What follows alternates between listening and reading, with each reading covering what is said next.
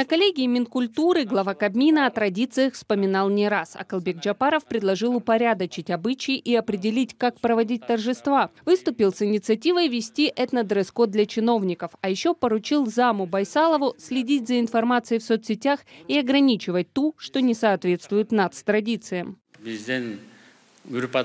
Невестки, которые не уважают свекровь и свекра, выходят в соцсеть и вместо того, чтобы исполнять свои обязанности в доме мужа и стать уважаемой женой, разводятся. Все это мы не должны рассматривать как пример. Стыдно, что все это выкладывают в соцсети. Свекр, наши отцы тоже учили не ходить в шортиках, чтобы килинки не снимали свои платки. Нужно все это привести в правильное русло. Вот Министерство культуры вы должны мониторить. Были слова Джапаровой о том, что нужно скрывать в семье все негативное, иначе сложно будет выдать дочь замуж или принять невесту в семью. В соцсетях мнение главы Кабмина назвали попыткой заткнуть женщинам рот.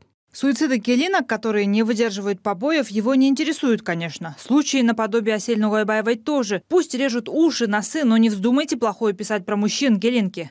Не могу поверить, что председатель Кабмина несет такую ересь и мракобесие в такое острое время, когда общество пытается бороться с насилием и фемицидом, когда обивает пороги правоохранительных органов с отчаянными просьбами защитить права дочерей и жен. Политолог Эмиль Джураев считает, что высказывание главы Кабмина указывает не только на мировоззрение самого Акылбека Джапарова, но и большинства из нынешней элиты. Эксперт отмечает, что власти нередко транслируют идею. Все, что не вяжется с их взглядами, проблемы, и решать их нужно санкциями. Он он довольно часто, например, эм, воспевает с упоением э, достижения господина Иосифа Сталина и подобного рода исторических персонажей. То есть для него это вообще не является проблемой. А гораздо большей проблемой для него действительно являются именно вот э, новые культурные Э, этические принципы, до которых цивилизация в мире дошла. Некоторые пользователи в соцсетях указали чиновнику на нарушение ряда законов Кыргызстана. Они настаивают о том, чтобы надзорные органы обратили внимание на заявление Джапарова. Генпрокурор Курманкул Зулушев должен вынести предостережение председателю Кабинета министров, потому что это заявление является превышением полномочий, содержит целый ряд покушений на Конституцию Кыргызской Республики, является пропагандой дискриминации по признаку пола. Это путь в Талибан. Все, девчонки, шортики не носим, платки не снимаем, а там до Паранджи и Афгана рукой подать. Кстати, статья 10 Конституции. Цензура в Кыргызской республике не допускается. Экс-омбудсмен Атыр Абдырахматова отмечает, что попытка ограничить в высказываниях невесток лишь дополняет череду запретов со стороны властей. Сейчас, по ее мнению, пытаются заглушить голоса любых критиков. Активистам говорят, не критикуйте, и журналистам говорят, не критикуйте власти.